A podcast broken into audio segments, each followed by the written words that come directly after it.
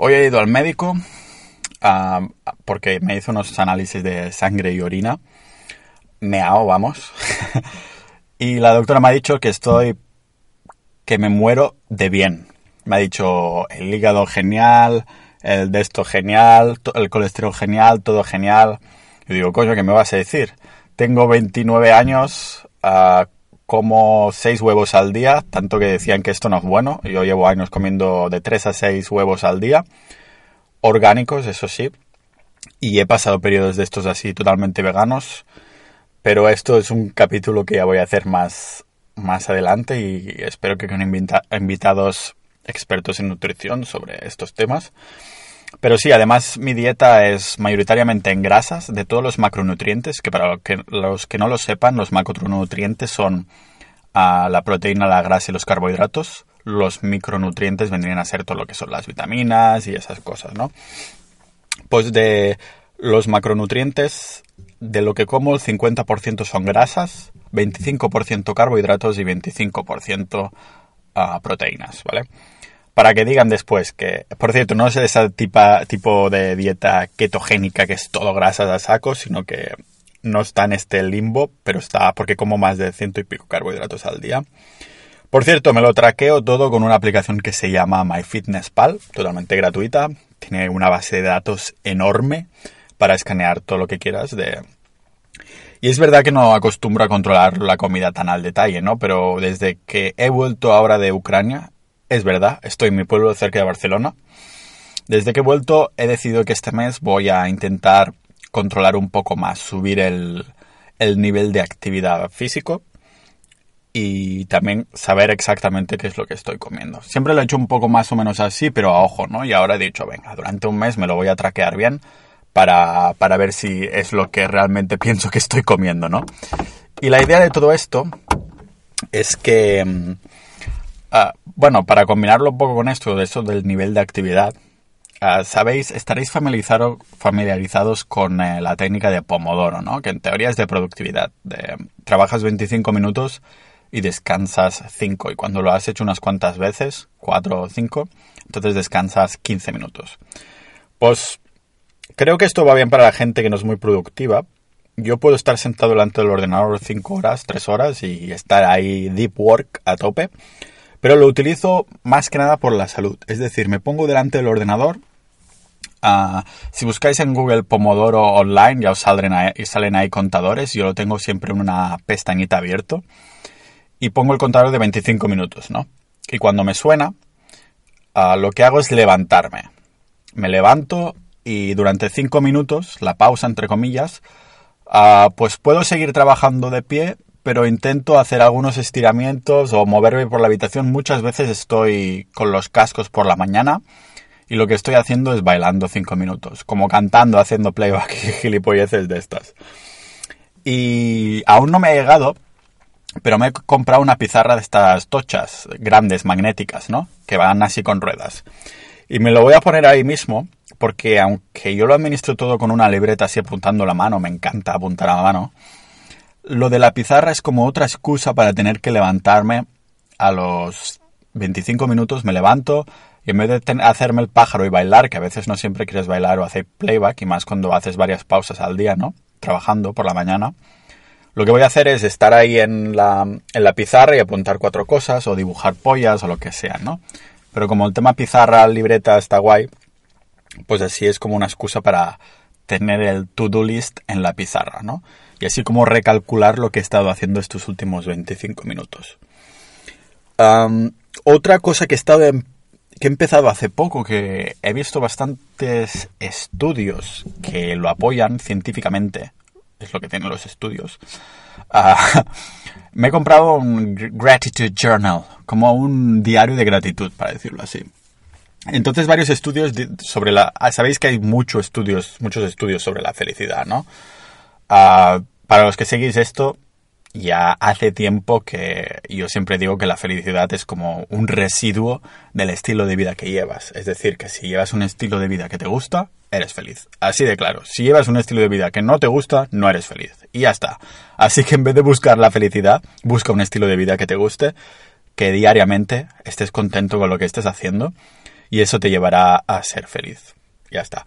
Pero entonces, lo que os decía, este estudio decía más que nada mm, las virtudes de escribir en un diario al final del día por lo que estás agradecido, de distintas maneras, ¿no? Yo al principio pensé que era pura patraña, pero mirando los estudios de esto digo, hostia, pues ah, sí que parece que hay como una especie de un incremento de la, de la felicidad, ¿no? Hay otros estudios muy interesantes sobre la felicidad, así pasarlo, pasándolo muy por encima, que sería el estudio más largo que se ha hecho. Analizaron a personas durante 70 años y al final concluyeron esto, ¿no? Que los círculos sociales es lo que nos hace más feliz. Ah, también hay muchos estudios sobre, bueno, el sol, eso ya lo sabemos, ver el sol, ¿no? Que yo que, tengo, yo que soy calvo me va perfecto porque la calva me, me sirve de antena. Así que es genial. Ah, pero sí, estos estudios sobre la gratitud, ¿no? Lo interesante es que no lo hago cada noche porque ahí se dice que hay un poco menos de efecto en, el hecho de escribirlo cada noche. Así que lo hago día sí, día no aproximadamente. A veces, digamos que tres días a la semana es lo que estoy buscando. Y nada, como me mola escribir a mano, pues abro este, este diario que eso se puede hacer uno una hoja, ¿no? Pero yo me lo compré así tal cual, como para inspirarme un poco más a hacerlo de verdad, ¿no? Y ahí llevo unas cuantas semanas haciéndolo y lo, recomiendo. y hablando de todo esto, del tema de la felicidad, estilo de vida, me he empezado a leer un libro que habla de los psicodélicos. Y yo que no, no me he drogado en la vida, de hecho hace años que apenas bebo alcohol, alguna vez un sorbo de cerveza de alguien, pero no me compro mi propia cerveza. Pues me he empezado a leer este libro de, psicodélicos, ¿no? Y me parece súper interesante porque es como que este tipo de productos, los psicodélicos, ah, no me gusta usar la palabra drogas psicodélicas, vamos a decir solo psicodélicos porque ah, una seta psicodélica mm, es, droga pero no lo es. Es decir, mm, es un producto ahí natural que sale y lo tachamos como droga porque está prohibido, ¿no? Pero mm, me parece súper interesante porque es el primer tipo de productos en que los científicos encuentran una especie de conexión entre el mundo científico y el espiritual. Y eso no había pasado nunca antes, ¿no? Que son como dos reinos totalmente separados, el espiritual y el científico. Es decir, tú puedes ser científico y también ser espiritual, pero no hay un momento en el que estas dos cosas se enlacen de algún modo, se enlazan, y parece ser que con los psicodélicos pasa, ¿no? De momento, no os flipéis, no me estoy drogando, no me estoy tomando nada, pero estoy mirando los estudios que se han hecho, la, ciencia más reciente sobre todo, y me parece súper interesantísimo porque se han, se han visto efectos positivos en, en personas con ansiedad, estrés, depresión y todo eso. Y estamos hablando no de meterle ahí 20 gramos que se meta a un viaje alucinógeno, sino de microdosis y estas cosas. Y el típico... Bueno, hay muchos psicólogos estudiando esto porque se ve que afecta de una manera que las otras, las otras drogas no lo hacen en los receptores del cerebro. Mm, va por otra ruta que las otras drogas no hacen. Y otras drogas me refiero incluso en la marihuana y estas cosas, ¿no? Que no, que no, no está encabido dentro del mismo grupo, ¿no? Estamos hablando de psicodélicos como algunas setas e incluso el ácido, pero el ácido no soy... Aunque he estado leyendo esto en este libro, mm, estoy más interesado en el, el tema de cómo se crean estas, estos caminos a través de, de las setas, ¿no? Pero ya te digo, no para experimentar, de momento lo que estoy haciendo es informarme, tranquilos que si algún día experimento seréis los primeros en enteraros. Lo que mm, sí que me gustaría hacer algún día es lo del un retiro de estos de mm, ayahuasca y tal, porque hay una de también misterio, ciencia y demás detrás, y la ayahuasca forma parte del, del grupo esto de, de psicodélicos, ¿no? Pero eso lo vamos a dejar más adelante porque si hago un capítulo, a lo mejor haré un capítulo solo de esto, ya sabéis que esto va de todo. Puede ser la longitud que quiera, el día que quiera, ah, yo solo, con invitados, lo que sea, absolutamente. Pero solo quería despedir un poco el año Ah, esto es lo que estaba haciendo estas últimas semanas. He ido a tope al gym, ah, comiendo bien, leyendo libros, ah, siendo muy productivo, la verdad. Ah, tampoco me fapeo. Me fapeo solo cada cinco, una vez cada cinco días porque está demostrado también científicamente que sube la testosterona si no te tocas el de esto durante cinco días. A partir del día 5 empieza a bajar del todo. Así que tiene sentido hacerlo así y que al cabo de cinco días sea una especie de entrenamiento y no de degustación, para decirlo así. pero sí, quería despedir el año. Este año ha sido muy interesante para mí y no sé si os pasa a vosotros también, pero yo tengo la sensación que como más viejo me hago, o cada cumpleaños que paso, para decirlo así, ah, me gusta más vivir y por esto es probable que sea porque es por esto seguramente que cuando voy en avión cada vez tengo más miedo, ¿no? Porque quiero vivir más. Pero cada cumpleaños que pasa estoy más contento con todo lo que, no solo con todo lo que he hecho o vivido, sino con lo que quiero hacer. Estos últimos cinco años he estado viajando mucho, este no ha sido una excepción. Y está también, también bastante demostrado que el hecho de viajar te hace tener la sensación de que vives más como más tiempo, no sé por qué. Supongo que es el, el tenerte que adaptar a otro sitio, ¿no? Si nos pasamos la vida en, un, en una misma ciudad, muchas cosas van en piloto automático. Y el hecho de tenerte que aceptar es como que tienes otra vida durante unos días, ¿no? Te tienes que adaptar a muchas cosas. no solo socialmente, sino también a, tu entorno físico en general. Pero ya hace un par de años que estoy diciendo que no quiero viajar tanto, he tomado demasiados aviones. Este año que viene, el 2020, no sé si va a ser una excepción, pero me gustaría cortarlo un poco y viajar menos. A lo mejor me tomaré uno o dos años más haciéndolo todo un poco así, pero después sí que quiero descansar más de los aviones y los viajes.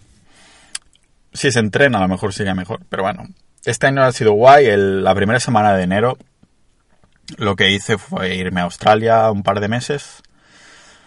Después de Australia me fui directamente a Nueva Zelanda, un par de meses también. Eso fueron...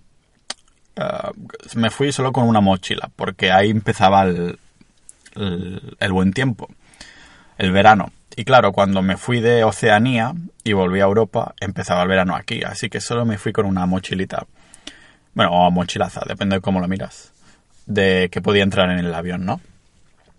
Entonces, bueno, es eso, que me, me fui dos meses en Australia, a, después dos meses a Nueva Zelanda, que me hice toda la parte del norte, me la recorrí en autobús, en coche, buah, esto fue genial, aunque todo el mundo dice que la parte del sur es, es mucho más bonita, pero he pensado, ¿sabes qué? Para la luna de miel, si algún día me caso lo que sea, ya lo, ya lo estudiaré para mirarlo en el sur. Porque Nueva Zelanda tenía unas expectativas muy, muy altas y la verdad es que se cumplieron. Recuerdo con especial cariño cinco días que estuve en casa de un señor, de, es un Airbnb que me pillé, una habitación en casa de un tipo de setenta y pico años, con un perro también muy viejo que se sudaba todo, pero súper bien, que vivía, estaba yo ahí, teníamos la playa a 90 segundos caminando. Increíble. Una playa que no había absolutamente nadie. Veías varias islas delante, tenías toda la playa, toda la arena, todo el mar para ti, con un bosquecito detrás, muy extensa y era una gozada que a veces iba a caminar con este señor y su perro por ahí, a veces iba yo solo a correr, a caminar, a hacer un poco el pino y el tonto por ahí. Y digo, hostia, a lo mejor este señor seré yo si al final no me quedo, decido quedarme soltero o, o me pasa algo que decido, hostia, que termino soltero, ¿no? En una casita por ahí, cerca de la playa, con un perro y a vivir la vida, ¿no? Esto estaría, no estaría tan mal, yo creo, pero después de muchas cosas experimentadas, tener un círculo social es muy importante. No sé si incluir también la pareja dentro del círculo social o es una cosa aparte, no sé cómo lo valoráis vosotros. Pero mm, Nueva Zelanda, después me fui directamente a Chipre y una de las razones para ir a Chipre era que estaba estudiando el cambio de residencia fiscal.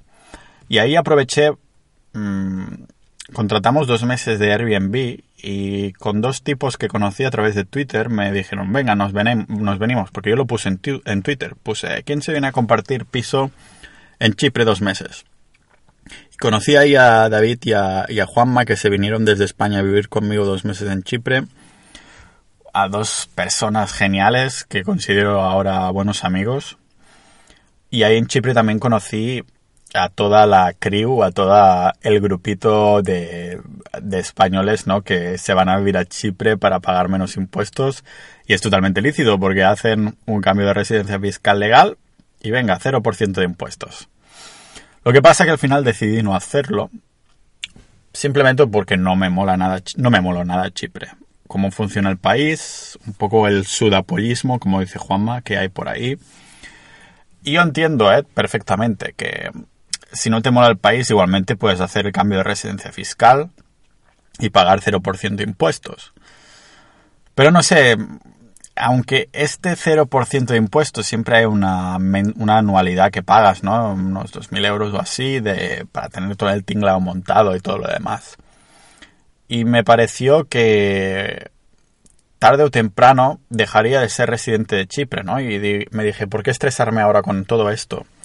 Si tengo aún ahorros en España y, y puedo pagarme 0 euros de sueldo y ser residente fiscal en España, y vivir de ahorros unos años, ¿no? Hasta que decida qué hacer.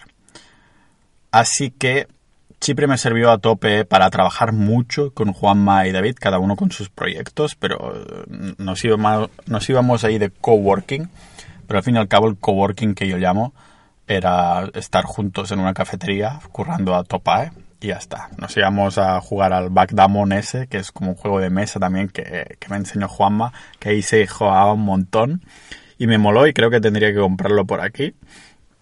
Mm, como un tablero parecido al del ajedrez, pero va con cosas similares a las damas y muy chulo.